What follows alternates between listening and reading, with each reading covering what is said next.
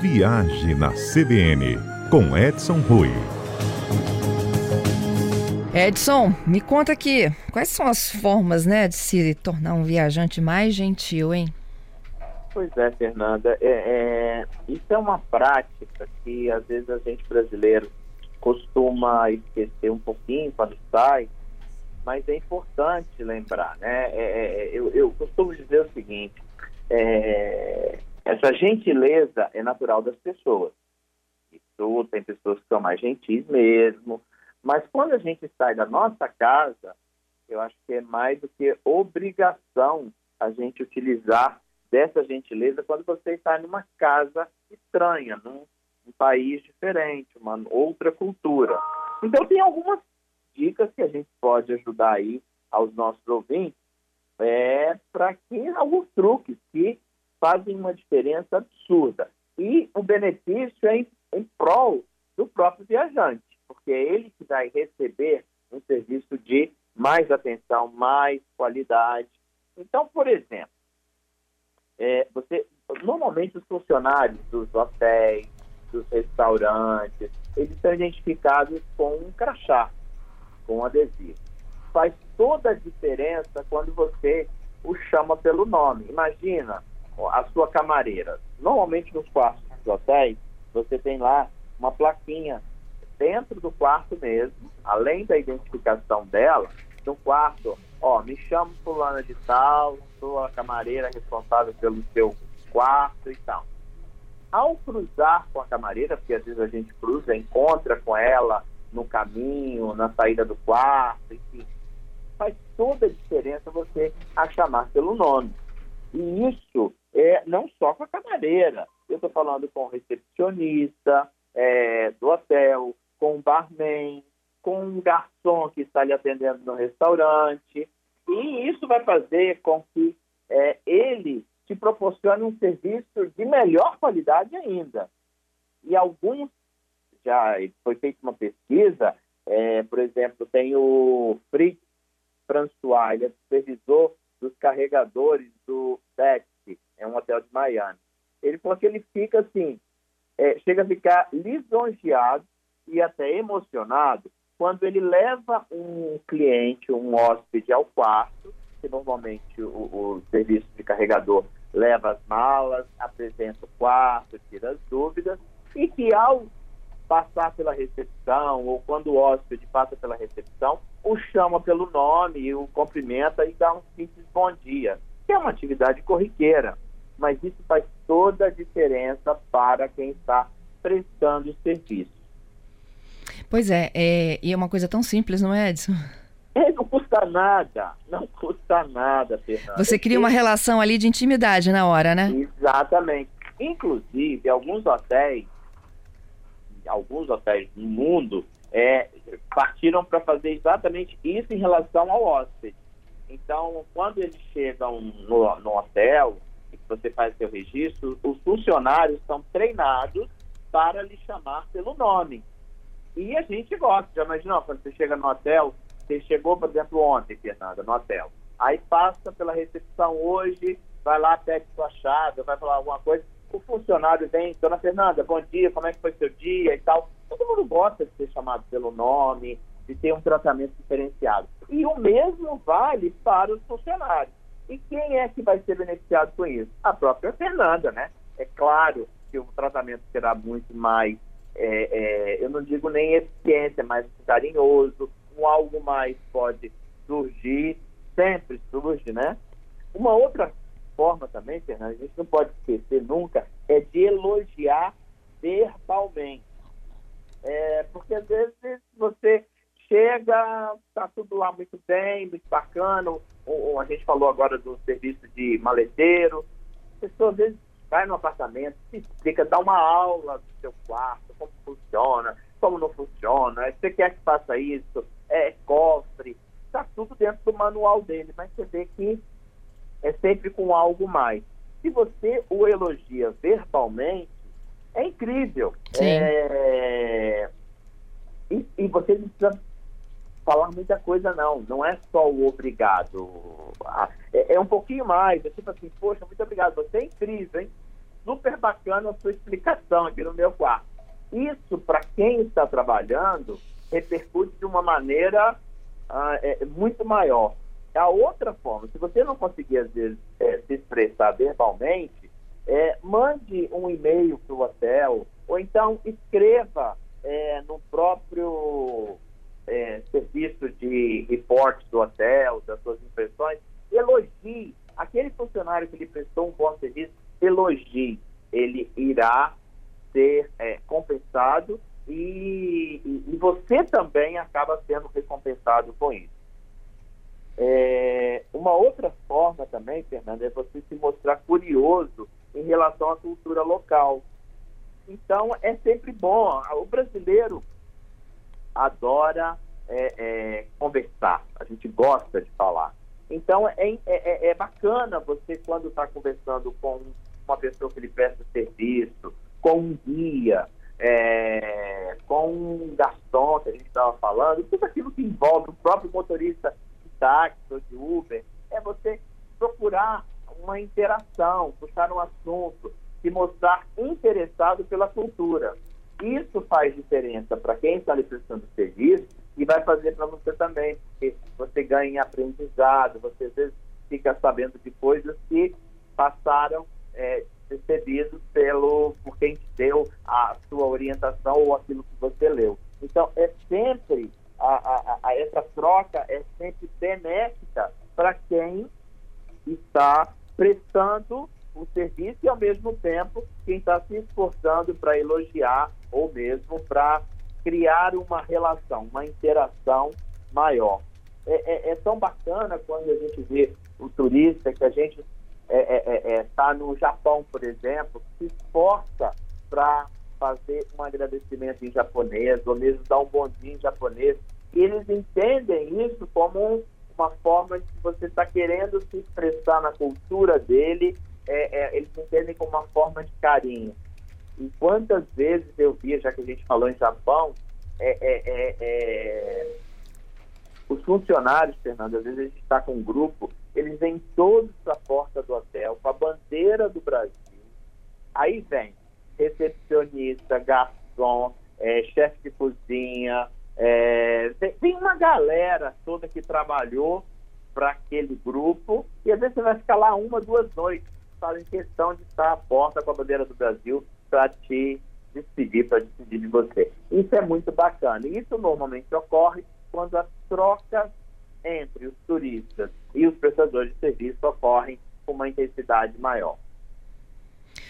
Muito legal. Edson, eu queria tá. aproveitar, além dessas dicas que a gente está dando, né, de, é, de como a gente ser um pouco mais simpático, né, e, e, e estabelecer vínculos, né, nas nossas viagens, porque a gente quando a gente vai para um lugar, é, não é, é, mesmo que seja uma viagem é, sozinha, de uma pessoa sozinha, que seja para explorar, aquilo fica na nossa memória para o resto da vida. As experiências boas a gente guarda com muito carinho, não é mesmo? Guarda. Eu tenho muita experiência de viajar sozinho. É, eu tenho viajado para reuniões fora e é uma coisa que me incomoda, por exemplo, é sentar à mesa para fazer uma refeição sozinho. Sozinho a gente ainda tem um celular que ajuda a gente um pouquinho, você dá uma olhada aí, uma, uma, então ajuda a passar o tempo. Mas eu adoro puxar conversa com o garçom, é, de saber como é que é, como é que funciona, para ele me explicar como é que funcionam as comidas, mesmo aquela que eu não vou comer. Então, eles se sentem super é, lisonjeados com isso. Tem uma máxima é, de até um, um, uma chefe executiva de um café na Carolina do Sul, que ela disse o seguinte: o ideal é que você se comporte num restaurante como se na mesa ao lado estivesse sentada a sua avó. Ou seja, as pessoas devem ser tão educadas e gentis como na estrada, na fora de casa, como são em casa. Então, isso faz uma diferença absurda. Quanta coisa que eu aprendi num bate-papo desse. Às vezes o restaurante não está bem tão cheio, e você, num bate-papo com o garçom ou mesmo com o chefe, eles se sentem é, orgulhosos em mostrar a gastronomia deles, mostrar a, o, o, serviço deles. Isso é muito bacana. E também uma outra coisa que a gente também não pode esquecer, porque faz parte da nossa gentileza, é, nos esforçar para preservar. Isso aí. Não só preservar o meio ambiente. É, por exemplo, no Havaí a água é considerada sagrada. Então, não vai deixar uma torneira aberta, porque isso vai, vai causar um problema com o cidadão local. É... E por aí afora, tem muitas coisas que a gente pode fazer, de um modo geral, é, durante a viagem. Hoje a gente já está mais ou menos disciplinado na arte de preservar, mas a gente tem que pre prestar, prestar um pouquinho mais atenção nos hábitos locais. E isso faz toda a diferença quando você está viajando. E o grande beneficiário disso tudo pode ter certeza que somos nós mesmos, turistas que estamos fora, e vamos receber um serviço de melhor qualidade, um serviço com mais carinho, principalmente nós brasileiros, que adoramos ser tratados com carinho. Quantas vezes eu já vi, já ouvi pessoas reclamando: ah, mas o espanhol é muito rude, o italiano é muito rude. Mas não é que eles sejam rudes, é o jeito deles falarem que são muito diretos ao ponto. Nós brasileiros costumamos dar uma volta, falar com um jeitinho para alguma coisa. Eles são diretos e retos. Mas uma gentileza sua em relação a esses funcionários, as pessoas que estão lidando com você, vai fazer o coração deles quebrantar imediatamente e esse carinho volta para você. É, é, é, impressionante, vale a pena fazer o teste. É isso aí. Vamos falar da China para finalizar nossa conversa? Aí a gente troca um pouco de assunto. É, a grande preocupação aí no mercado de turismo. Olha, Fernanda, existe uma preocupação sim. É, nós fizemos um programa, inclusive, na CBN na semana passada, com um infectologista, um professor da Universidade Federal do Espírito Santo. Primeiro, a Organização Mundial da Saúde é, não proibiu nenhuma viagem para a China, o que existe hoje, inclusive para a China. É, alguns países estão tomando algumas medidas é, nesse sentido, por exemplo, Estados Unidos só recomenda em última, em última, ou seja, extrema necessidade uma viagem para a China. É, nós precisamos entender de que o problema, apesar de estar em todas as grandes maiorias das cidades chinesas, mas ele está muito concentrado na província de Yuan. É ali que está ocorrendo o maior número de mortes, é ali que tem o maior número de casos, e essas cidades, só mesmo a China poderia fazer isso, estão em quarentena elas estão isoladas. Estamos falando de quase 50 milhões de pessoas que estão isoladas para que evite a propagação do vírus dentro da própria China. É... Existe hoje realmente algumas companhias aéreas americanas, algumas europeias que suspenderam ou reduziram os voos para a China. E foi o que eu expliquei na semana passada. Por que, que elas reduziram? porque o número de viajantes interessados a irem para essa região é, houve uma redução muito grande e elas não vão ficar com o avião vazio para cima e para baixo. A companhia aérea chinesa, por exemplo, a Air China, que, tem, que voa diariamente para cinco destinos nos Estados Unidos, ela continuará voando, só que ela pediu autorização ao governo americano para fazer uma rotação. Então, é o mesmo avião que vai aí, eles vão utilizar dois aviões que vão tocar em duas ou três cidades americanas. Isso para manter é, um, a regularidade dos voos com uma intensidade menor, porque, o, é lógico, o tráfego de pessoas para essa região vai reduzir, já reduziu e vai continuar reduzindo ainda. O que não pode acontecer, e o que a gente já está vendo isso acontecer em algumas partes, é o pré-conceito você hoje não consegue identificar a gente assim a olho nu, identificar quem é um chinês, quem é um japonês, quem é um coreano. É, o asiático tem todo o mesmo perfil. Então a gente também não pode achar que todos têm, são portadores do coronavírus. Então isso a gente tem que estar muito atento, que é natural. Eu já vi muita gente postando nas redes sociais, olha, só tem chino aqui. Aí você vê pela carinha que parece, mas não é igual. É diferente do japonês, do chinês, do coreano, cada um tem o seu jeitinho. olho nu parece tudo igual. Então, evite preconceito.